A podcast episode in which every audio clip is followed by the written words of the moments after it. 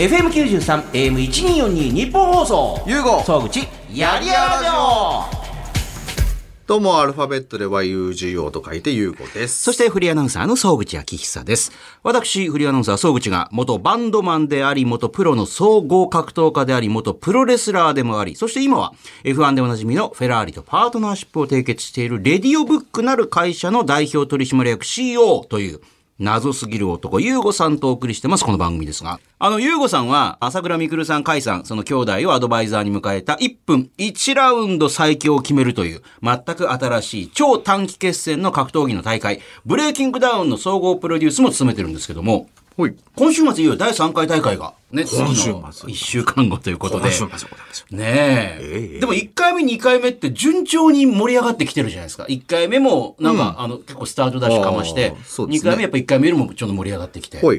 で、第3回大会、あの、実はこれ収録してる段階では、まだその、えーはっきりとしたマッチメイクの状況わからないんですけども、は今回もだって応募たくさん来て、はい。ね。で、タタトゥーもね、この間から解禁になったりしてっていうね。どうでした？結構応募されたやつを今回いろいろ選んでみて。えっと、あのー一般の人とか、毎回出てくれてる人とか結構多かったんですね。お、1回目、2回目出てみて、あの、まだもう一回やらせてくださいっていう。そうです、そうです、そうです。って人たち多かったんで、はいあの、マッチメイクはしやすかったっすねん。割と。あ、この人と当てる。なんだ、ま、一回大会って分かんないじゃないですか。はいはい誰が誰だか分かんないし。しかもこれを何年間やってきましたって言われても実際どうなのかっていうね。そうそうそう。なので、1回と2回で、あ、なんですかね、その、積み重なったものから、なんかちょっとこう、チョイスできるような感じになってきてるので、なんかいいっすね、と思ったんですけど、なんか今日なんか雰囲気違うな。なんだんなんだなんだ？なんかちょっと緊張するんですけど、今日。そうだどどうすればいいんだ？なんでだ？これ、これなんでだ？わからない。んで誰だ？誰がいるでもそんなこと急に誰かいるって言われてもだ誰がいるんだ？もう石川さん何がお感じですかこれ？どうどうすればいいんだ？誰だこれ？あ、いやわかった。何ですか？広いからだ。あ。前2回ともなんか狭い小屋に押し込められたじゃないですか。あのね本当にこの YUGO はあのースタジオが狭いとスタジオが狭いで文句を言い あの前回も前々回も、まあ、私と優吾さんだけだったんで別に2人だけのよくある、まあ、もしくは1人から2人用のコンパクトな部屋ナレーションも取ったりするね。そこだったんですけど、まあ、2人は別にそれでいいと思うんです店員でだからずーっと文句言ってましたからね。なんでこんな俺たちがこんな狭いとこに閉じ込められてやんなきゃいけないんですかラジオ。えみたいな。そうと思ったら、今日広いからですよ、これ。だから同時間帯で1位怖い怖い。1位取ってんですよ俺たちはって。あんまり1位取って、はいはい。なんかあれでしょ。あはんふんみたいな感じでしょ日本放送。っていうかねあのね。この人被害妄想が激しいんですよ。ね 何かすごい虐げられてるとかあのー優遇されてない的な感じをすごい持つんで別に普通なのに、えーまさにモンスターパーソナリティですねこれね。ねえ広かったら広かったで文句言ってるんですよなんか緊張するじゃねえかよとか言って文句言ってんのにもうなんで緊張するんだろうと思ったら広いからだって分かったってことですよ。でもこれね、私も、まあ、何十回何百回何千回とやってますけど、あの、面白いことに、その体調がいい悪いと、緊張するしないは、あとその仕事が大きい仕事、まあそんなでもない、あの、コンパクトな仕事関係ないんですよね。ほう。あのー、2、30人を前にして、あの、別にあの、マスコミの方とかも誰もいないような仕事でもなんか、おかしい今日すごい緊張するなと思って思うしまあ私の中でも一番大きな仕事例えば東京ドームでライブのイベントやる時の、なんかオリンピック2年前とかやったんですよ。まあいろんな方が当ててるような。逆にあんなとこに3万人とか4万人とかいると、遠すぎて、全然緊張しないんですよ、なんか。ああ、逆に？え、で、しかも声も、ワン、ワン、ワンって跳ね返ってくるし、なんか、あの、超いい風呂場で喋ってるみたいな感じ。で、気もな気持ちいいな、みたいな、全然緊張しないんですけど、なんか、あの、うちの子供が保育園で、えー卒園式があるから、卒園式の司会やってくださいって言われて、えーなんか5歳とか4歳の前で喋ると、変に緊張したりとか、わかんないですよね。じゃあ、場数は関係ないですね。あ、でも場数は関係ありますよ。場数踏んでないとやっぱり緊張しがちですけど、あの、前もこうやって緊張したなと思うと、あの、その時はこうだったって思い返すんでいいんですけど、でもそれでもね、なんかわかんないけど緊張することがあって、でも、あとやっぱりね、目の前の人が緊張すると人間は緊張するんですよね。だから今日も確かに今、優吾さんが緊張するっていうのを聞くと私も緊張するんですあら、よね。みんなで緊張しちゃった。石川さんもそんない？え、石川さん今までさ、あの、いいろんな人でやってるじゃないですか。一番緊張したの、緊張してる人を見たのって誰を緊張してました？してる人？この人緊張してんなっていう。やばいぐらい緊張してんなっていう。ずっと真夜中でいいのに。の女の子。あ、そうですか。あ、今ずっと真夜中でいいのにってすごい今、あの、人気の、ずっと？ずっと真夜中でいいのにっていう。と真夜中でいいのに？あずっと迷ってるんですかね。あの、すごい今人気のグループが、例えばあの、夜遊びとかね、人気ですけど、そんな感じで、まあ、あの、すごい若い人たちにも人気のいい歌を歌う方がいるんですけど、ラジオ初出演がオールナイトニッポンの生放送。メインパーソナリティ一人で、一人喋り。これは、それはまあ緊張するんじゃないですか？緊。張。でもそういう人もだって、すごいかたくさんの人の前で歌ったりとかはしてるはずですもんね。ん。でも歌うのと多分喋るのはなんか違う。結構あれでしょ？自分で思ってることが全然喋れなかったりするんでしょ？なんかね。何かにあの縛られたかのようにね。うん。なんかアニメしか出てこないんですけど。あ、でも、あの、そうそう、あの、いわゆるね、顔、最近の方って、あの、ミュージックビデオとかが、マフマフさんみたいな感じですか？あの、そうそう、あの、まあ、リリアルにライブやったりとかすると顔見れたりとかすることもあるんでしょうけど、そう。たでも、例えば、あの、マン・ウィザ・ミッションとかね、ああ、そっか。まあ、あの人たちちょっと違くないですか？あのライオン、ライオンじゃないか。ぶってだから顔をを出してないっていうね。確かに。ええめっちゃ緊張してたね。ええなんでこの話だったんですか？なんかでもね、もうはいはい大丈夫ですよね。いやいや、緊張します。やっぱり広いとこはね。緊張しますよね。もう次、次からもうずっと7スタでいいよ。ずっと真夜中でいいのにみたいな。ずっと7スタでいいのに俺なんかもう2人用のね、失礼しました。そう、ブレイキングダウン。はい。今回はミドル級のトーナメントもあるっていうね。そうっす。これ楽しみなんですけどね。ワンデートーナメントってことでしょ、1分ですからね。ワンデートーナメント試合少ないですか？あ、いや、でだから前だったらほら、あの、いわゆるプライドなんかでも、あの、プライドミドル級トーナメント。とかやって、あれ。1ラウンド10分の時代ですよ、あれ。そう、で、だからもう、あの、早めに、あの、勝った人はいいけど、馬乗りボコボコになって、あの、終わりってなったけど、そうじゃなくて、結構最終ラウンドまで行った人はもう、あれは結局もう次出れないになったりとか。だって桜庭さんとホイスグレイシー、なんかうん何時間あったんでしたっけ？なんか3時間とかやってましたねあの、もも本当に無制限で、しかも、あの、もうガチでやってるから、もうね、あの、お互いにほら、手加減なしでやると、膠着したまんま延々と終わらないから、もう見てる方も、これどうなるんだろうなっていう。まあ、本気で人間が負けないように負けないようにやるとああなるんだっていうね。でも逆に1分だからこそこれできますよね。そうそうそう。なんでワンデートーナメントで1分って、なんか結構面白そうだよねっていう新たな試み。だから今回あえて、あんまり有名選手とかに頼らずに、うんうん。ちょっとまあ純粋なブレイキングそうか、今まではもともとの今までほら、その、ライジンとかも出たことあるとか、そういう方々とかね、もしくはあの柴田さんみたいにみんなが知ってるような方とかって、だから今回はそういうふうな、あの、感じではなかったりもする、そうです。ね。あまりまあそこに頼らず一回ちょっとやってみようみたいな。ん試験的にも含めて。なるほど。はい。ブレイキングガールというラウンドガールも決まったんですか？ラウンドがないんですけどね。1ラウンドだもん。そう。だからまあ正確に言うとラウンドガールっていうのかどうかちょっと確かんないんですけど。まあまあ、その、いわゆる、まあ、ブレイキングガールですよね、ブレイキングガールねこれね。お応募あったんですか？えっと、応募は今一旦終了しました。お結構来まして。ええはい。あの、おい、へい、ほう、みたいな。あ、あの、いわゆるスケベ親父がこう、ええはいはいはい。まあまあでもそうなりますよ、どうしてもね。素敵な方々が皆さん来るんでしょう。はい。えー第3回大会は、えー楽しみです。これ11月27日はいですね。えーこれ、アベマの方でペーパービューやりますから、ぜひ皆さん買って私も買います。見ていただきたいというふうに思います。さあ、えーそんな謎すぎる男、ゆうごさんに言いたいこと、聞きたいこと、皆さんぜひメールでどんどん送ってください。なんでも気軽に番組メールアドレスはこちら。ゆうご総口やりやラジオ。番組のメールアドレスは yy.1242.com。yy.1242.com。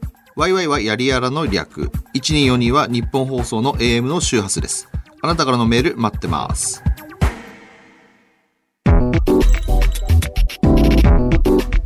ゆうごのトークルーム、気になる話。CEO を務める会社、レディオブックで、スマホ周りのサービスから、格闘技大会ブレイキングダウンのプロデュース、さらには、あ、締めパフェバー、ね、あの、リニューアル。うん。してましたよね。リメイクイージーね。はいえー、あと、まあ、あの、将来的に温泉施設も買おうかな、どうしようかなとか、いろんなことを考えてるゆうごさんと。ね。あの、そう、さっきあの、指名パフェバーが新しく、あの、会員制で。そうですね。ただこれね、ラジオでいくら放送してもね、えー会員がもう、ね、今から入れないっていう。昨日募集したんですよ。はい。三え、えっと、計、えっと、午前と昼夕方、はい2部に分けたんですけど、はい30分、30分、30分ぐらいでもう両方とも。あっという間にいなくなってしまったっていうね。まあこれからもだから、あの、まあ、人員が空いたら、とまあ、か開いたら、うん。追加募集するかなっていそうですね。開いたらね。もともと何改めてこのリメイクイージーって渋谷にね、ある某所でやってる、えー会員制の締めにパフェが出てくるっていうね。えーパフェと何かあのアルコールだったりノンアルコールとかのペアリングなんかもやってるっていうね。なんでそれやろうと思ったんですか？最初の取っかかりは、はいあのーまあ何ですかね、最初あのフェラーリさんとのパートナーシップはい。の時に、まあなんか富裕層向けとかのサービスをちょっと始めたいなと思ってて、てかそもそも僕はずーっと事業やってて、あの値下げしたりとか、その安いものを、まあ安くていいものもあると思うんですよ、たくさんね、この世の中って。だけど、あんま幸せになんないんですよね。それ事業サイドでやってると。あの、札束持ってる人はいいんですよ。札束とかパーンって叩ける人はいいんですけど、ベンチャーがそれで勝負する時ってどう考えても厳しいなと思ってて、うん。うまくいかなかったんですよ。だって、売り上げを下げればどこにしゃべりいくかっていうと、スタッフの人たちの値段下げるしかないじゃないですか。経費を下げるしかないんだから。まあそれがよく言われる日本の、あの、いい、すごいとこでもあり、やもう素晴らしいものを、品質のものを安く出すっていうね。そのためにはどこにしわ寄せがいってるかっていう。だからほら、日本の給料とか時給とかがいつまでも他の国に比べて安いまんまなのはどういうことだっていうことの多分一因かもしれないですもんね。結局価値を提供する人に対してそれなりの対価を与える対価をわ与えるって言い方おかしいな、まあ、そこがトレードオフだと思うんですよ。トレードオフの部分をないがしろにするってどうどうなんだろうかって思ってて、あのそれができる人はいいですよ。ユニクロとか吉野家とか、ね、やれる人はやってていただければいいけものすごいど大きな規模でやるんだったら別にまあそれはそれで。それはでもその時代に生まれてビジネスモデルを作って、多分あとビジネスとかって運もあるんで、時代のそういう背景とかもありますから、まあそれはもうね、柳井さんとか孫さんとかに任せて、はい。で、我々ができる勝負って何だろうってなった時に、あのその価値を提供するとか体験を提供するって方に舵切った方がいいよねと。で、ちょうどそのフェラーリとのパートナーによって、じゃあ僕らが何もないブランドの状況で高級サービスやりますって、お前誰だって話じゃないですか。でもフェラーリとのパートナーによってそこがなんですかね？えっ、と、証拠が出るっていうか、なんなんですか？ああ。誤光が指すじゃないですか。フェラーリって世界で使える印籠じゃないですか。と一緒に、あの、やってるっていうね。で、それで、まあ一つ、まあ、あの、信用度が上がったわけですよね。信用度が上がると。ってなると、まあなんかそこで絡ませたなんかビジネスモデル提供できれば、まああの自分がやれた、やりたいようなこともでやっていけるよなっていうのがきっかけでありました。で、パフェバーの方落とし込みますけど、もともとスマホの修理もやってたので、んあのスマホの修理のサービスっていうのが時間を短縮するサービスだったんですよ。うんうん。5時間かかります。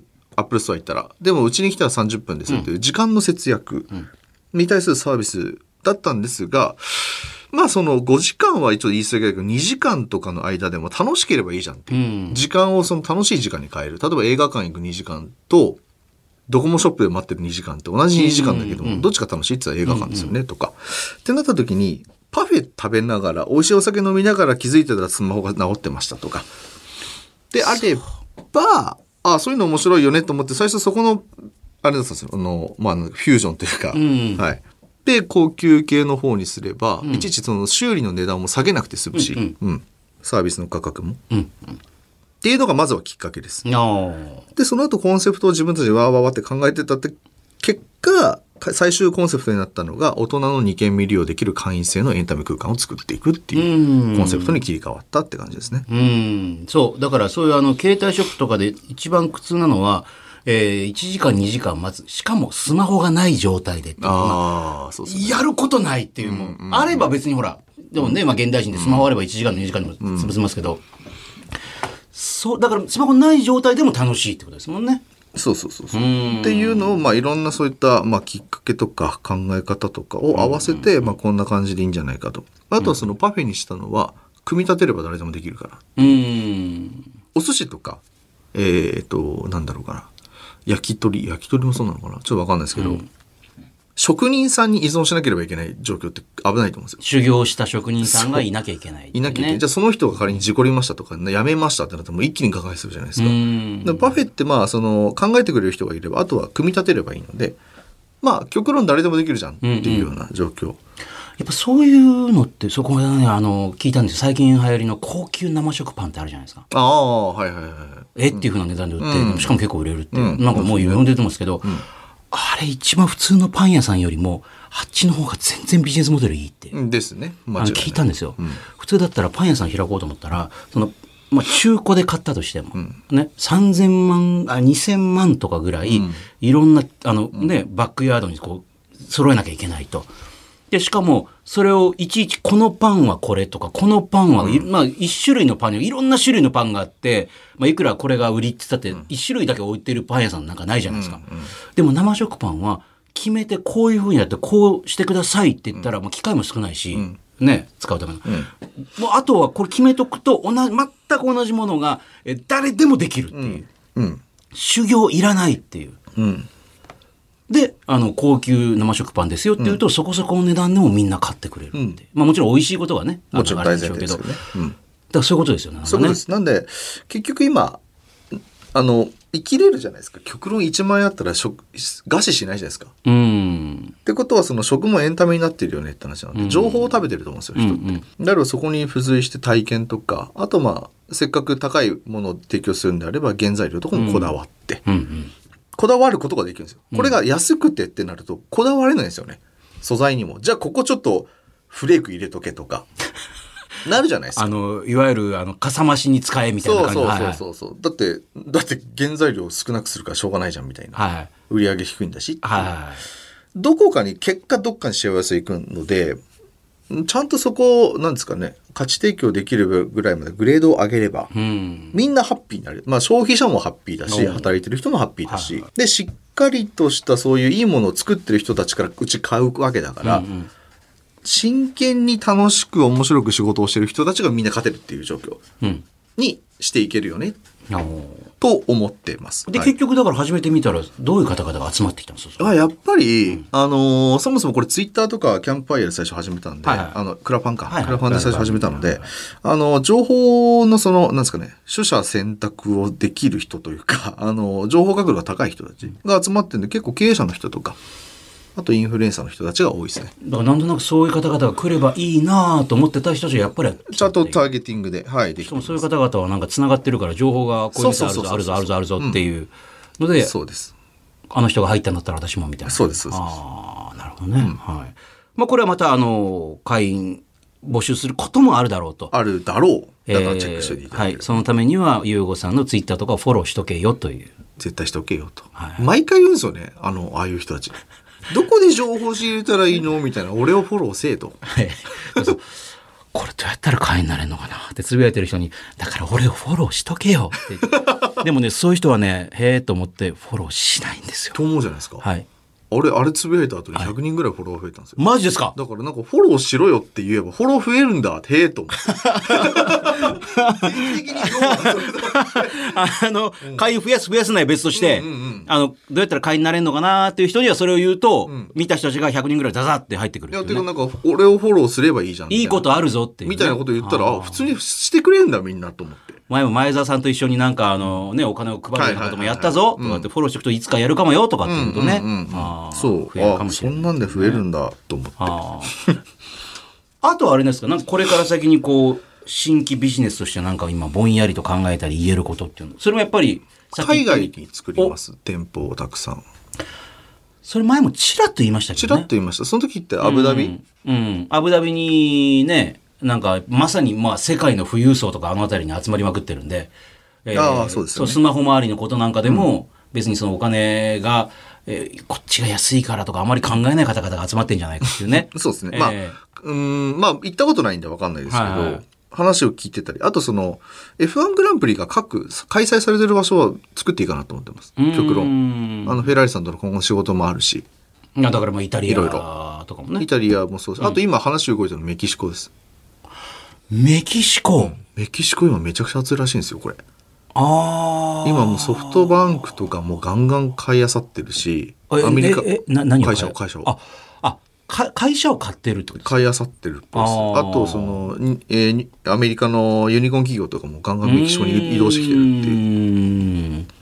メキシコはまたメキシコでこう企業風土というかなんかそういうビジネスの文化ってまた違うんでしょうね、いろいろね。聞いてる感じ違いますね。なんかもうそこで10年ぐらいビジネスやってる人といろいろちょっと話進めてるんですけど、日本のね、なんかあの、1980年代っぽいらしいんですよ、今。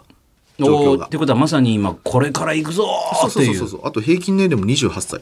あ、だからみんな若いっていうね。若いうんうんうん。だから儲かってる人たちがガンガン儲かってきてて、格差がガンガン開いちゃってる。まさにそのバブルにこれから向かっていく時の日本みたいな感じの。うんでも格差ってなんか悪い方で言われるけど、別にそこまで悪い意味でも僕は思ってないので。だって格差もないで、なんかののんべんくらりしてきた結果が今の日本じゃないですか。うーんとね、まあこれいいことでもあるんでしょうけど、いわゆる中流が多いっていううんねそうそうそうそう。ただほら上に行こうとする人を引っ張っちゃうみたいな文化もあったりするんで。そうそう、足を引っ張ってね。うんね。ええだからまあまあまあ、そういう良しも悪しもあるね、あるよねっていうのはある。だから、まあ、さっきのほら、あの、シメパフェバーもそうですけど、一つのビジネスの形として、えーこう、自分が、あ、これいいねと思うことにはお金とか惜しまない人とかに対するビジネスを世界中でやっていこうっていうね、はい、そうです、そうです。そうんはいはいでそういうことがだからあのいわゆる新興国メキシコだったりとかもうこれからの国がどんどん世界中に増えてるってことですもんね。うん。あと自分がそれやりたいからですよね。なんかその、自分のビジネス体験なんですけど、さっきも言ったんですけど、はいはい絶対数を僕にはそのなんか全国民を幸せにしましょうなんて高い志は僕持ってないんで、あの、あくまで自分が面白いことやるためのターゲットの人たちに、まあ、と、あと自分のステークホルダーですよね。が面白ければいいなっていう。まあ、じ、うん、まあ、そそういう考えでビジネス。高い価値を提供していくってそいううね。ですね。それで良くないかなって僕は思ってるんですけどね。はい。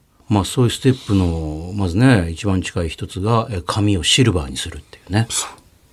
さっきね、石川さんに聞いたらやばいっすよって言われた。あの構成作家の石川さんは私が一番最初に見たのは何年前だ？もう30年ぐらい前でしょうけど、でその頃からあのずっともう銀とかシルバーとかゴールドとかあの普通の真っ黒の紙見たことないんですよ。今、根元黒いですよね。それ放置してるだけですか？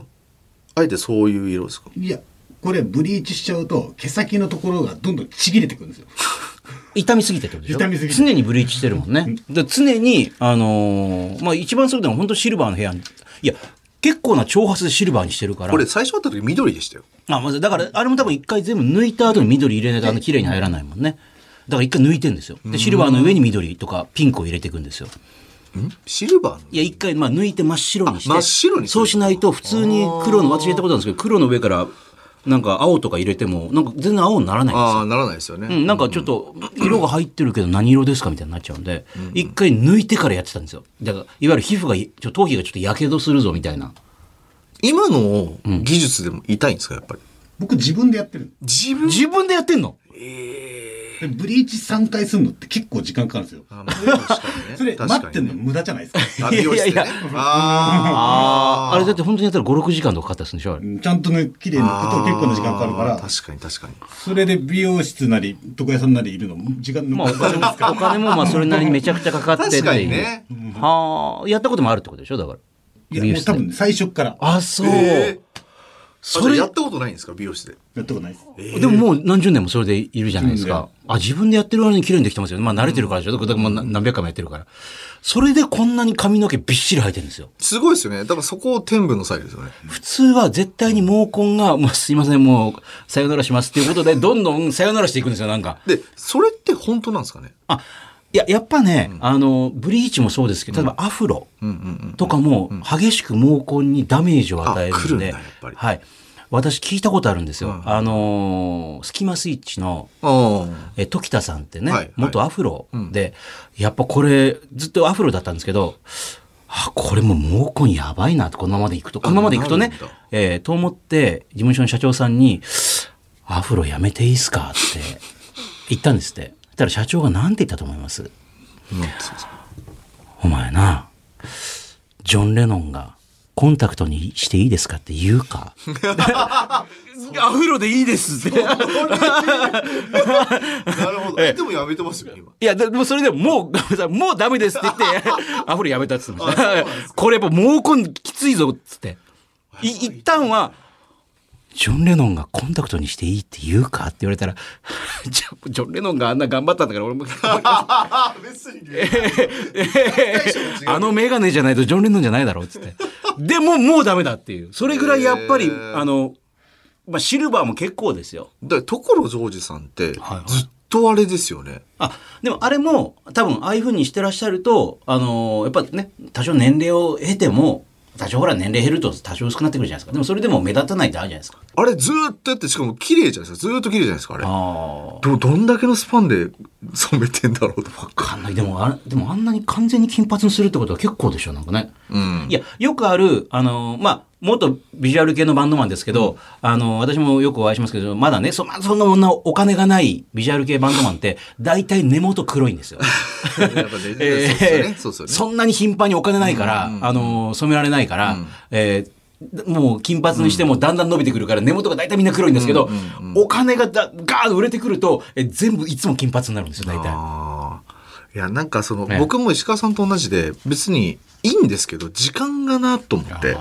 多分しかも僕基本短いんで、そうですよね短いと逆に目立つじゃないですか、黒くなってくると。はいはいやーこれだから多分い、2週間に1回僕髪切るんですよ、そもそも。おい2回。だから、そこそこ頻繁ですね、これね。もう嫌になってくるんですよ、伸びてくると。はあ昔はロン毛だった時気ににならなかったんですけど、はいはい。今これぐらいの短さでなれると、ちょっと生えてきたりすると、もう、嫌だ、うざってなるんですよ。だからちょっと短いから伸びてくると横にこう広がっていくわけですよね。そうそうそうそう。で、僕はあの、これ猫っ毛で癖っ毛なんで、そうなんですか？あ、そうそうなんですよ。短くしてるから分かんないけど。じゃあ、長髪の頃はクリーンっていう高高見沢さんみたいなアルフィーのだから、。だからあれやってました。えっと、なんだっけ、ストッパーじゃなくて、えっと、なんだっけ、宿毛矯正。あ、やってました、やってました。やっぱグリグリだとなんかちょっとビジュアル系としてあれだってことで。そうそう。なんで、宿毛矯正かけて、それこそブリーチとかもしてたんで。はあ、で、一時期確かにすんげえやばくなりました。そうですよね。なんかスカスカにあれやば、ハゲるこれと思って。あ、そうじゃなくてもこのレディオブックの唯一の社員ミキシーさんに、あのハゲって裏で、裏垢で、裏垢で悪口書かれてたぐらいだから、これは毛根気をつけないと危ないですよ。そうそうそうそう。だから僕薬飲んでますから、今。ずっと。そうですか。あ、飲んでますよ。あの、なんかよく、飲み薬？はいはい。なんだっけな？えっ、とね、アボルブってやつ。ああるんですか？そう。と、あと、ミノキシジルは塗ってまああ。じゃあ、それぐらい万全の体制で、えーシルバーにしていくっていう、ね。そうですそうですあーもうこうなったらほら、人類の、やっぱり、英知の詰まった薬対、えーシルバーの戦いですよ、これからはね。えー えー あの、髪の毛をはや、毛根を守ろうとする軍と、えー毛根を痛めつけようとする軍の、あの、働く細胞みたいな感じでも戦いがこれからあ繰り広げられるーこれわけですよ、からね。頑張ります、えー頑張ります。戦います。そんなユーゴさんにメール来ております。どんな優子さん、えーラジオネーム、珍獣ハンター18歳。ねありがとうございます。えーこの前、ユーゴさんが自分の活力を維持するために、あの、別に見たいわけじゃないんだけども、朝から AV を見てるとああ言ってましたけど、うんうん。逆にその AV を見たことによって、みなぎった活力はどうしてるんですか？って。えーまた、ユーゴさんが特にか、特に活力がみなぎる、えージャンルは何ですか？って。AV のね。えっと、二つの質問ですよね、今、そうですね活力の行き先ですか？ええ、だってまず銀ってなるわけですよね。はいはいはいそうだってそのいわゆる髪の毛生えあの生やす薬とかでも別に中折れとかしてないわけだから銀って朝からなってるわけでしょ？うんうんうんはいはい。え、その、朝7時台にしかも事務所で見てますからね、僕は。事務所で銀っしって股間のところがなってるわけでしょ？しっかり見てますね。はい。そいやいれや、普通仕事してますよ。普通社員がいたらもう股間がみなぎらせた社長が仕事してると 社長って言いづらいですよねなんか垂直で立立ったの見てないですか？ら。座ってるから、あそうですかなんでそこまで、あ、わかんないわかんないわかんない。わかんないわかんない。で、その活力はそのまんまにしてる。仕事仕事しばらく仕事してるとなんとなくまたおおとなしくなってくるってことですよね。おとなしくなりますよ一。日中ギンってなった状態じゃないってことですね。しかも、もはう、もう、大体見るの決まってるんで。あ、決まってるんですか？ルーティーンがあります、大体。どういうルーティンなんですか？モーニングモーニングルーティンっていうか、あの、YouTube とかで人気ありますけども、ユーゴのモーニング AV ルーティンって何なんですか？何見るんですか？朝から。朝から、あ、僕基本的にそういう時見るのは地上系を見ますね。朝から？ええ。それこってりしすぎじゃないですか？なんか、もう少しなんかこう、美少女系とかがなんかこう、爽やかでいいんじゃないですか？い。や、地上系がいいんですよ、ちょうど。なんか朝から豚骨、朝、朝ラーみたいな、朝ラー豚骨みたいな感じなんですかそれ。しかも背脂ちゃっちゃ系みたいな感じの。そういうことですよね。ええそうなんですか？ええ。なんか澄んだ系ってそっちなんですか？そうでしょうよ。ええ澄んだ醤油ラーメンとかじゃないですよね、なんあ、かちょっと。普通の、普通のじゃないってことってことうん、コテコテですよね。だって地上でしょ？地上地上。笑いながらエッチなことしていくんでしょ向こうは、えへへへみたいな感じで。うへへへそういう系じゃないですけど。あ違うんですか？だって2対1とか。ああ、あ複と数で、はいはい複数のやつもあるし。あの、いわゆる隠語バンマン両側から今そうそう。あとあの、あ、これがいいんですよ。あの、もう連続抜きさせられるような動画。わかります？まあ、あの、男性がね、んあの、もうやめてくださいって逆に男性が言ってるんですよね。もう何回もそれを必要にこう、もう何回も行かせるってはいはいはいはいいう。で、それ見るとはいはいはい、無理じゃないですか、あれ。あれを見て、あ、俺も頑張ろうと思うんですよ。わかりますよ、これ。このロジック。わかりました。あの、知女に、ん知女二人に、あの、右と耳と左耳から隠語を言われながら、連続で生かされるっていうね、その人の苦行に比べたらってそいうう。。こんなことたやすいと。あのもう滝でひとしきり、もう滝で打たれ終わった修行僧みたいになってんのに、またあの俗世界にまた連れ戻されるから、で、あといいのが、いかにも地女っぽい人より、はいえ、この人がみたいな感じなんですよ。もうもうどうでもいいわ、そこまで。もうそこまではどうでもいいわ、ね。え、ジャンルは地上もので、連続ものがいい。はいね。あ一方的にやられてるものがいい。そこにファンタジーを感じるので。そんなの普通無理だよ。ないし、そんなこと。ないないないって思うじゃないですかない、もう、ものを逆にプロの技として見せてほしいっていうね。うんまあでもそれが本当なのか嘘なのかちょっと本当知りたいですよね。あれ。あ、いや、それはだからプロの男優さんは。本当ですか？あれ。仕込みじゃなくて、なんか実はなんかミルク出してますとかじゃないんですかね。ファンタジーとして多分、まあそう実際やってるんだと思う方がいいと思いますけど。まあでも、そのぐらいがちょうどいいんですよ、今のそのえええ、あれ本当なの？嘘なの？みたいな。はい。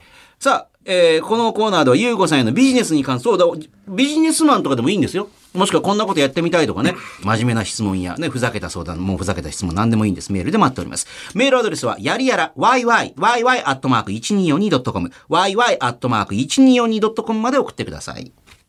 それでは続いては、新しくできたこのコーナーをお送りしましょう。あなたにとってスマホとは？えーレディオブックではスマホにまつわる様々なサービス、プロダクトを手掛けているユーゴさんが、以前なら、まあ以前からね、いろんな人に、まあこれ聞いてみたいと言っていたのが、あなたにとってスマホとはどんな存在なのかを教えてもらいたいと、えー来ております。紹介しましょう。お、結構長文できてる。神奈川県座間の、座間市の田代さん、いただきました。ありがとうございますスマホのコーナー係。うちの小学4年生になる息子は、あ、もうスマホを持たせておりますと。ねえー最近は好きな歌手やバンドを見つけて動画を楽しんでいるようですが、先日テレビとの連携方法を教えてしまったため、えー好きな音楽をリビングのね、えーまあ大画面テレビ、まあといっても40インチぐらいですが、とかますかね、大画面テレビにこう映し出して、えー下の小学2年生の娘とテレビの前で歌って踊って大はしゃぎをしています。そこで私はテレビを見てくつろぐ時間を奪われ、スマホをいじりながら寝るまでの時間を過ごすことになりました。ということで、うちの息子にとってのスマホはエンタメの宝箱。私にとっては引きこもりの友ってことになるでしょうか。まあ、息子が引きこもりよりはマシではありますけども、ときてあります。いや、その息子からしたら超面白いですよ。だってスマホのものがあんな画面にミラーリングでしたっけ？バーンって映るわけだから、あれ、あれこそ本当にスマホでエロい動画を見ていて、ミラーリング押しそうになって、肝を冷やすことありますよね、なんかね。危ない、今押しそうになって、今危ない、今。なったんですか？いや、押しそうになって、危ない、危ない、危ない、危ない、今危ないっていう。それを押してたら、リビングに思いっきりそれが映し出されることあるじゃないですか、なんか。ねえいや、そ総口家のことは俺知らないですけど、えーいやいや そそれで失敗したことある人絶対いると思うんで、ミラーリングでやばい動画映ってて、うわーみたいな。ああ、なるほど、なるほど。ねえ。まあだから、これはあるでしょうね、今ね。スマホ、スマホというよりもそれがほら大きなテレビ画面に映ってっていう、うんテレビっていうのがスマホを映す機会になってるっていう。なるほど。うんうん。リオさんってスマホ持たせてるんですよね？持たせてますよねうちもね、上の子は持たせてますけど、下の子まだ小2だからまだ持たせてないですけあど、あ、あれ？うち、あ、うちあれっすわ。えっと、上はスマホで下が iPad。おおあ、うちの子供も iPad 使いまくってますけどね。ですよね。やっぱ好きですよね。ええだから面白いのはあの、まあ、リビングに、まあ、デカめのテレビあるんですけど、うん下の子はそこに行ってあの見て次の動画見たいじゃないですか、んでその55型のテレビを左右から左にこうやってずっと触ってるからそのテレビはそれでは変わらないのだって。とか言って。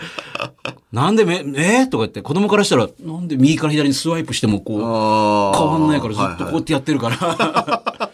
まあだから、テレビからしたら、まあ子供からしたら遅れてるっていうかね。なんでそうやって変わんないの？変わった方が便利じゃんっていう。あれテレビってそういうのもないんですか？スワイプで、あの画面を右から左に触っても変わんないでしょうね。パソコンはありますよね。パソコンとかはもちろんタッチパネル、でもそれ多分55型みたいなテレビ、リビングテレビこうやって触まあったからって。確かにね。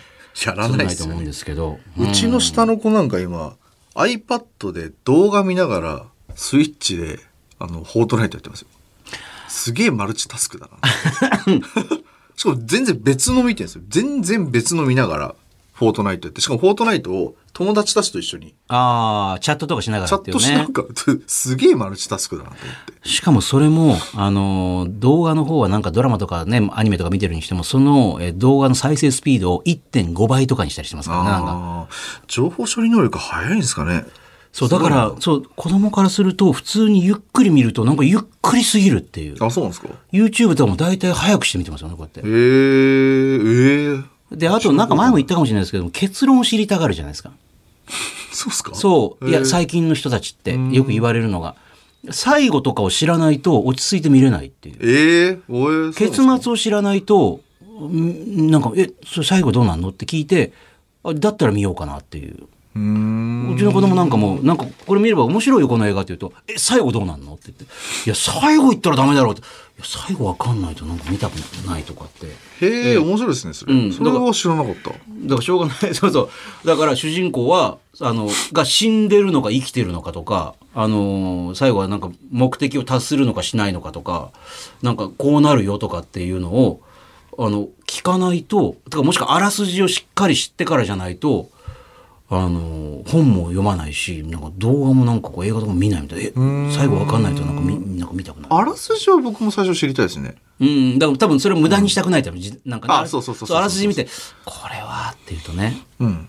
なんか、あ、惹かれそうなストーリーだなと思ってから漫画とかそういうなんか、映画も僕最近見ないですけど、漫画はそうですね。映画見ます？あ、そうか、仕事だから見仕事で見ますよね。すごいな。俺集中力続かないんですよね、映画今。もう2時間？まあだから映画館に行ったら多分もう意地でも見るでしょうけど、それはね。まあ、まあ、あの環境にこう押し込められたらそれええ見見ざるを得ないってなると思う。そう、だから、その映画好きの方からしたら、あの最高のね、音響と映像で見るために、例えば IMAX なんかもあるのに、えー家のいくら10.2インチのなんかね、そういうなんかタブレットで見たからって、そんない本当の映画の映画の良さわからないとかって、いう気持ちもわかるんですけれども、そんなこと言ってると、まますます映画見る人少なくなるだろうぞ、みたいなね。確かに前、最近あの、先行のハサウェイってガンダムのやつ。最近っていうか2、3ヶ月前か。はい久しぶりに映画館で見たんですけど、まあ確かに面白いですよね。映画館で見ると。全然違うんですよね、なんか。この迫力というかね。うんうんうんそれは確かに思いました。ね先行のハスウェイ95分なんで1時間半ぐらいなんで、1時間半まだ人間の整理として、長いなと思わないギリギリの感じじゃないですかねうん。あとガンダムが個人的に好きだから。うん、そうですよね。っていう、まあ、あと先行のハウスは僕ラスト知ってるんですよ。うんだからまあ面白いだろうなと思って見たから見れましたけど。ただ最近、そのネットフリックスとかも、あの、ドルビーアトモスっていうね、あの、いわゆる左右じゃなくて奥行きがあって上下とかも対応するようなことを始めて、えー、AirPods と、あの、新しい AirPods と第三世代の、あと、ちょっと前に言った AirPods Pro とかをそれで見ると、あの、本当に、まあ画面は小さいですけど、没入感は映画館とかに限りの近くなります。ええあ、そうなんですか。はい。なぜかっていうと、あの画面、ど、どっちを向いても真正面から音が聞こえてくるんで、夜中とかにそこそこの音量で見てると、あの、これもしかして、あの、AirPods じゃなくて、この iPad から大音量出てるんじゃないかと思って、一瞬外すぐらいなんか臨場感ですよ。ああ、なるほどね。うん。だから画面から出てるんもうすごいです。だからほら、耳の中じゃなくて、あの、外から音が聞こえてくるんで。そう。だから、ますますなんかまあ家でも映画に近い感じの、映画館に近い感じの環境で見れることができる。ねえ、最近それでイカゲームを夜中に寝なような爆音で私見てますけど。面白いですか？面白い面白いですね。えー最後どうなるか言いませんよ。え、もう最後あるんですかあれ？さ 最後まで、そう、いいっぺんにあれ配信されてるんで。どうなってんですか？まあまあまあまあまあまあ、まあまあ言わないですけど、まあまあまあまあ、見てみてください、見てみてください。えいや、見ないんで。いやいやいや、見ないんで言ってくださいって結構なんか頭、頭悪い人。い今、いますよね、それね。もう見ないんで言ってください。見ないなら知らなくていいじゃないかとかね。お子さんと同じかもしれない。それで。見見ないから見ないからっていうね。えーもういいから教えて。もういいからってどういうことだよもう一個あります。はい。東京答えてましたこれ今質問に。あ質問じゃないのかこれ。いやこれほら私のスマホとはっていうねあ OK そうですすいません。えーはい。東京都高丸さん。私にとってスマホとは、とも改めて考えてみるといろいろありそうですがよく使うアプリとしては、私は地図アプリの経路検索、所要時間の確認、ナビ利用にかなり依存し、今やなくてはならないものになりました。特に最近の Google マップは、バスの時刻表、運行状況、渋滞での遅れ、混雑具合までもが、まあ、かなりの精度でわかるので、えーコロナ禍においての外出移動でも混んでるのはタクシーかなとかね、いや、これなら歩こうかなとかをその時その時で選択するのにも役立っています、という。まあ、これはありますよね。うん。やっぱすごいですよね。あの僕も最近ほら歩く散歩するんですよ。うんね夜中まあ歩いたかもしれないですけどあの歩数とかね、あの本当にこれ正確なんかと思って、あの歩いてなんですかその歩数見てみたんですよ。うんうだいぶ正確なんですよね。本当に。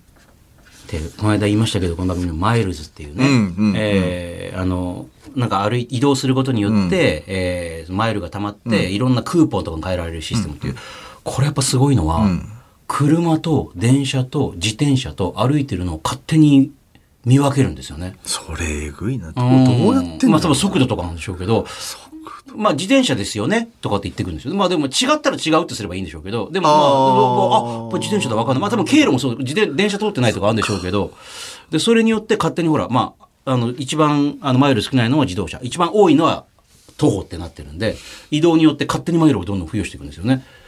AI ですよね完全に。そうですね何回も何回も多分。そう、だからあなたはこれ自転車もね好きだし、多分これも自転車で行きましたよねとかって言ってくるんで。ああすごいすごいような、まあ、ちょっと一瞬ドキッてするようなっていうね。はい。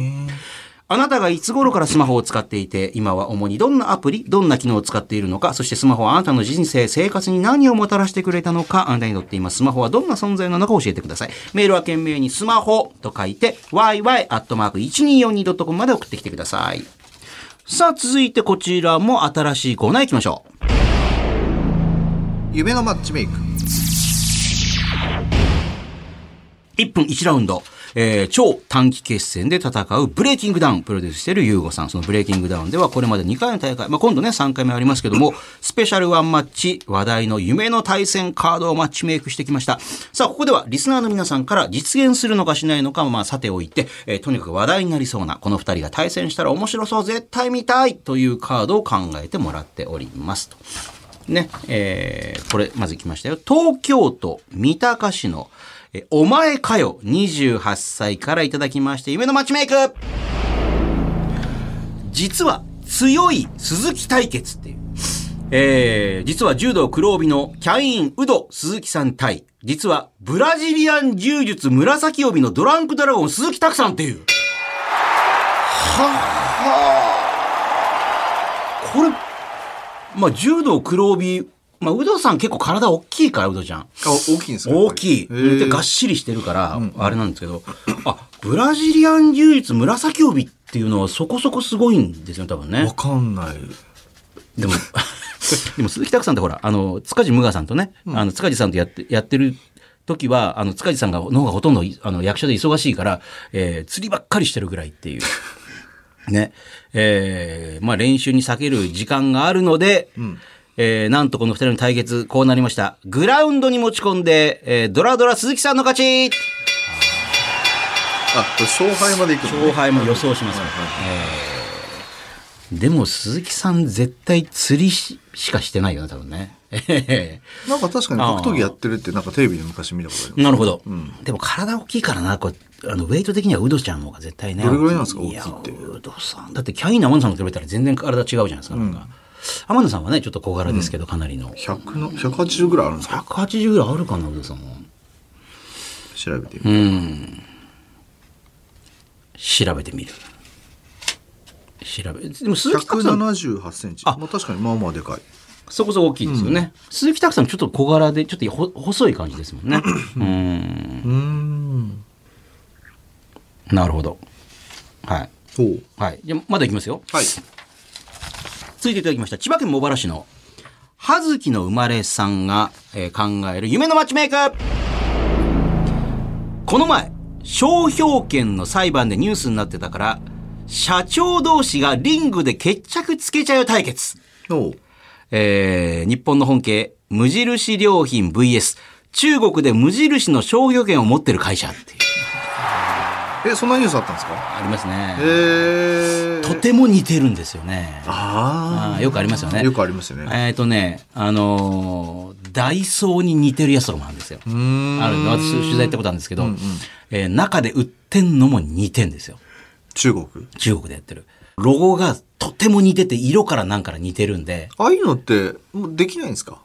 もうどうしようもないんですかね？だからああいう。っていうかね、あの、例えば、なんか最近、えっ、とね、松阪牛とかっていうようになったのは、あれ多分松坂牛とかを勝手に中国とかで松坂牛、松坂牛とか取ってるからの商標をえ、。そうなんですか？秋田県とかも多分中国取ってんですよ、なんか。だから最近秋田犬って言いますよね、なんかね。え日本だとマジっすか？うん。それはやばいね。なんごめんなさい、これね、あの、ちょっと調べるそうだと思うんですけど、中国で勝手に、あの、果物、日本でブランドの果物とかの名前を、えー商標権取っちゃうんですよ。そこまでこっち側の目が届かないうちに、先に。え？マジで？なんか、ま、松坂牛読み、読み方っていうのがもうサジェスト出てくるんで、昔で松坂牛ってずっと言ってま牛したですよね。確かに。うん今ね、松阪牛っていうし、秋田犬って言うんですよね。へえ。まあでもこれはどれが正しいんだろうな。私も言ってみても、なんかそういうのを聞いたことあるけど。ほう。ちょっと文章長いな。なるほど。そんなんあんのか。社長同士はいいかもしれないですよね。でも。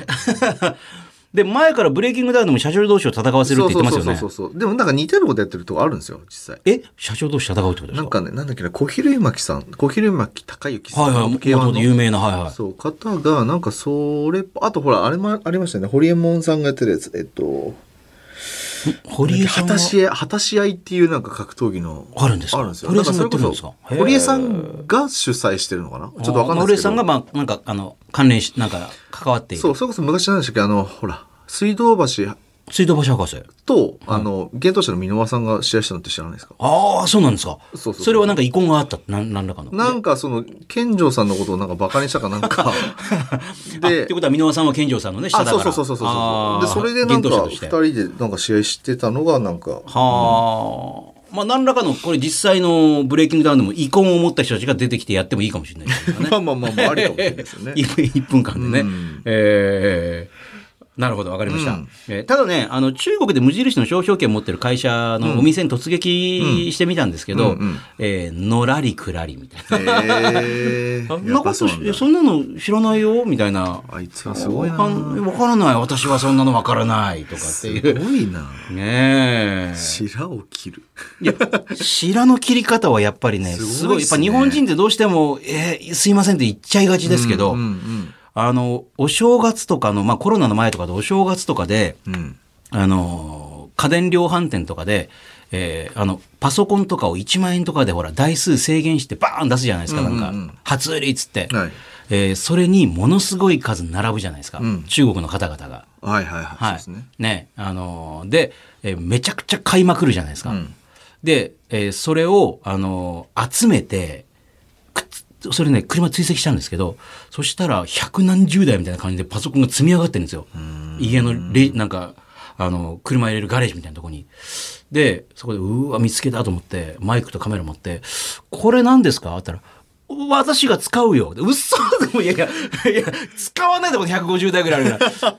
あ、これ友達に、あの、あげるよ。いやいや、もうね、もう何を言っても最後までもう絶対に白を切りまくるっていう。すごいな。謝らないっていう。そうこうしてるうちにシャッターが、あもう閉めるよとか言ってガーッと閉めて、えー、あとはピンポンしてももう絶対に、えー応答しないっていう。すごい。えーたくましい。なんで、えー、葉月の生まれさん、えー、これブレイキングダウンに出てこないと思いますけどね。ね白を切り通す白を切り通すと思いますね。さあ、このコーナー、実現性は低くて OK なので、言いたい放題の夢のマッチメイクをお待ちしております。メールは懸命にこれカタカナでマッチメイク、マッチメイクと書いて、yy.1242.com まで送ってきてください。さあ、続いてこちらも新コーナー行きましょう。いまいちピンときてません。ね、あのフェラーリとがっちりね、組んでビジネスをね、するというね、その立場にいながらも、えー F1 のレースの面白さがずっと最初分かんなかったっていうね。ただ今年の F1 は本当にみんな久々にここまで面白いのはつってますよ、本当ね。あ、そうなんですか？はい。マクラーレンと、えーレッドブル。で、それにフェラーリとかも結構いい感じで絡んできてっていうことで、あとまあ、ハミルトンとね、フェルスタッペンとかね、えーとかがもう本当にもう人間同士のこう、むき出しにしたぶつかり合いみたいになってるんで、一気になんか高まってますけど、注目が。ね。なんで、ようやくユーゴさんもフェラーリが面白いと思えてきたっていうね。ようやくですよね語弊があるええなんで、あの、ユーゴさんのように、他の人が、これ面白いよね、いいよね、と絶賛してることに対して、うーん、わからんな、ピンとこないな、という世の中的にはマイノリティの方の意見を紹介していくコーナーです。横浜市鈴木区の21歳大学生、ふーちゃん。ね、女性の方ありがとうごありがざいまとうごすざい。ます。私、コスプレにピンときてませんと。普段人並みに漫画やアニメ好きで見るんですが、なぜその登場人物と同じ格好をしたがるのか、その感情が全く理解できないんですと。うーん。同じ格好をしたり似せたりすることで何の満足感が得られるのか、私にはよくわかりませんと。そんなどこ、まあ、そんなことに努力するより、ん自分らしいファッションを追求した方がいいじゃんと思ってしまいますと。まあまあ、正論だと思いますけど。あ、コスプレってそっちのコスプレですね。そういうそういうことですね。エロい方じゃなくて。エロいまあ、エロい方でもほら、あのコスプレってよくあのキャラもののちょっとエロいコスプレ。だってほら、あのアニメとかだと普通ありえないぐらいちょっとね、あの胸とかを強調したキャラとかいますから、あの短いスカートとかね。だって最近でもね、その鬼滅だったり呪術廻戦だったりとかね、あのコスプレしてる方いますけども、ハロウィンとかもいましたけれども、ああ、ハロウィンもそうですよね。いましたね確かに。えーよくあるドラマとかもね、コスプレしたりしうます。ん。なぜそれをする必要があるのかと。自分らしくあれっていうね。えー確かに、えーまあ確かに yourself っていうね、自分がやりたいとは確かに思わないですね。思います？まあでも私もそう思ってたんですけど、一回ハロウィンで、えー昔から自分の中ではこう似てるんじゃないかと思ってた、チャイルドプレイのチャッキーのコスプレをしてみたら、思いのほか似合ったの5万円でしたよね。何が満たされたんですか？えーなんか、いや、やっぱ似てんなって。やっぱり似てんなっていう。あ、俺、そ、そっちのポテンシャルあるなと思って。そっちもえーあのーオーバーオールに、えー口の横にこう線引いて、えーあの、そばかすつけて赤い紙にして、おもちゃのナイフ持ってみて、えー、キル、キル you! って言ってみたら、なんかちょっと何か、あの、何か満たされた。その何かを知りたいんです そうね。はいえーいや、あの、コスプレの方ってほら、似てるって言っても、やっぱりどうしても人間だから似ないじゃないですか、そのアニメキャラだから。はいまあ私も似ないんですけど、でもそう、何が満たされたんですか？そこが知りたいですみんな。あ、でもほら、昔から思ってたことがやっぱりそうだったっていう。思ってたことがあやっぱ俺、チャッキーンに似てるよなっていう。で何が満たされたんですか、えーあ、えーそうだったっていう。そう。あ自分を認識したで何ですか？え再確認した。それまでも、あの、特に海外からの、あの、なんかアーティストだったりとかに、あの、自己紹介するときに、名前、マイネミザキサソグチとかじゃないですか。えー、please call me チャッキーとかで言うと、うん why チャッキーとかで言うと、おあの、向こうではチャイルズプレイってね、チャイルドプレイ、チャイルズプレイって言うんですけど、チャイルズプレイって言うと、おおおおおマダードールマダードールってみんな言うんですよ。って言うから、俺やっぱ似てんじゃねえかなと思って、やってみたら、えー周りからも、意外と、あの、普通冷静に、うん、うん、すげえ似てるねって言われたんで、気持ちがわからんでもないんですよ。な、なってみたいっていうより似てたなっていう、私の場合は。すか？自分を再認識できたってこと再認ですか？識だっていうね。へー。いやというにでも、ゆうごごさんもあると思いますよ。何がですか？あの、キャラで。え？あの、似てるキャラああ似てるキャラ。でそれをやって俺は再認識する再認識すると思います。あ俺やっぱ似てたな。うん。なんだ、ビーバスバッドヘッドとか多分なんか似てると思うんですよ。誰ですか？えー えーとね、ビーバ、ビーバスバッドヘッドかな？なんかあの、ビーババス、あビーバスバッドヘッドじゃなくて、あ、何でしたっけ？あ何似てんのかな？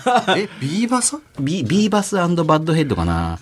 じゃなくて、あともう一つ何でしたっけ？えっと、あと、え、じゃあビーバスバッドヘッドと多分似てるのは。ビーバス？ビーバスバッドヘッドっていうあのアメリカのちょっと前のアニメで、えー本当に放送禁止みたいなことを言いまくるようなああこれ？はいはい 何が似てるんですかこれ？ビーガーセンターじゃないな。ななんか、なななんか多分あると思います、多分。ゆうごさん。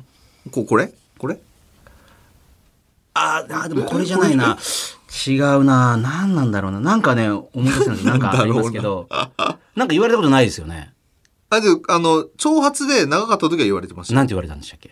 なんて言われてたな、な、何似てるって言われたんでしたっけ？芸能人とかですよこういうアニメとかじゃないですよあアニメ系で似てるって言われたことあんまないですけどあ。ねああ、なるほどね。アニメといやないないやね、私の頭の中にあるんですけど、キャラの名、キャラ名が出てこないんだよな。どうですか、これ？コスプレするよりも自分らしいファッション追求した方がいいじゃん。コスプレする気持ちが分かるのか分からないのか。まあまあだ俺は分かんないですあ、よいや、ピンとこないですね。うんでもまあうーんコスプレ確かに言われてみると何なんだろうなと思うんですよね。自分らしくあればいいじゃないっていうね。でもそれがやってる人はその人それが自分らしいんじゃないですか？もしくは自分がそのキャラになったみたいな気持ちになって、より良い自分になれたようなね、そのキャラみたいなね。うん。あの、人間以上の力を持ったようなキャラ。コスプレじゃないけど多分感覚は分かりました。あのあ昔例えばえっ、とほらみんなやるじゃないですか。その例えばキムタクで長髪が流行りました。みんな長髪でしたね木村拓哉さんみたいな。まあ、それは、ほら、サッカー中田さんが、わーって言ったら中田さんみたいな髪にしたりそう、とかあとベッカムヘアとか。ベッカムヘアとか。だからみんな、なんかそのコスプレまでじゃないけど、なんかその、イケてる人の真似をすることによって自分までイケてるような感じになるね。そうそうそう。だからビジュアル系が流行った時とか、ハイドさんの格好、なな格好っていうか、なんかしてそうな格好？うんうんうん。コスプレじゃないけど、はいはいはい。あの、センセンターを分けてロングにして、はいなんかガガチャガチャつけたりとか。あの、シルバーアクセルをたくさんつけたりとかね。そうそうそうそう同じブランドのものは高くて買えないから似てる感じのものをつけたりとか。だからなんかそうやって模倣して、そこでなんか自分を探していくみたいな人は、みんなと通ってんじゃないですか、まあ、それもまあ、まあコスプレでもコスプレですよね。まあ、キャラのコスじゃないけども、その人のコスプレをする。自分探しじゃない自分探しってあんま好きじゃ 好きな言葉じゃないですけど、まあなんかその、うん。まあ、ふーちゃん言ってることもわからんではないですからね。わからんではないけど、はいまあ原体験的にさっき言ったなんか模倣することと一緒かなと思ったんで。ね。はえーこのコーナーでは世の中の主流派に背を向けているあなたが何がいいのかいまいちよくわからないことと、それに対してピンと来ていない理由を送ってきてください。メールは懸命にいまいち、ね、いまいちと書いて yy.1242.com、yy.1242.com まで送ってきてください。あ、ちなみに私ね、あの、藤屋のポコちゃんもね、昔から似てると思ってね、一回やってみたらね、似てましたね。い。藤谷のポコちゃんって誰であの、すかペコちゃんの彼氏。昔から似てるんじゃないかなと思って、その翌年やってみたんですけども、やっぱり似てたと思って、やっぱなんかね、自分の中であの一つ消化されました。これ。ゆうご総口やりやラジオ。番組のメールアドレスは yy.1242.com。yy.1242.com。yy はやりやらの略。1242は日本放送の AM の周波数です。あなたからのメール待ってます。さあ、この番組ではいろいろなメッセージ、質問、ネタを募集しております。あとね、えー、ゆうごさんの質問以外にもコーナーね、今日できなかったコーナー、やる気のマッチングショー、代わりにやりたいぐらいです。あなたがやりたくない面倒くさい億劫で誰かに頼みたいと思ってることを書いてください。あと、えー、ゆうごさんならいくらだったら買いますか？えー、ラジオ収録終わりで練馬に会社を買いに行ったりするようなゆうごさん。あのー理由が面白いと思えれば他人の借金まで肩代わりしようとかね、えー価値を見出せればお金払うよというゆうごさん。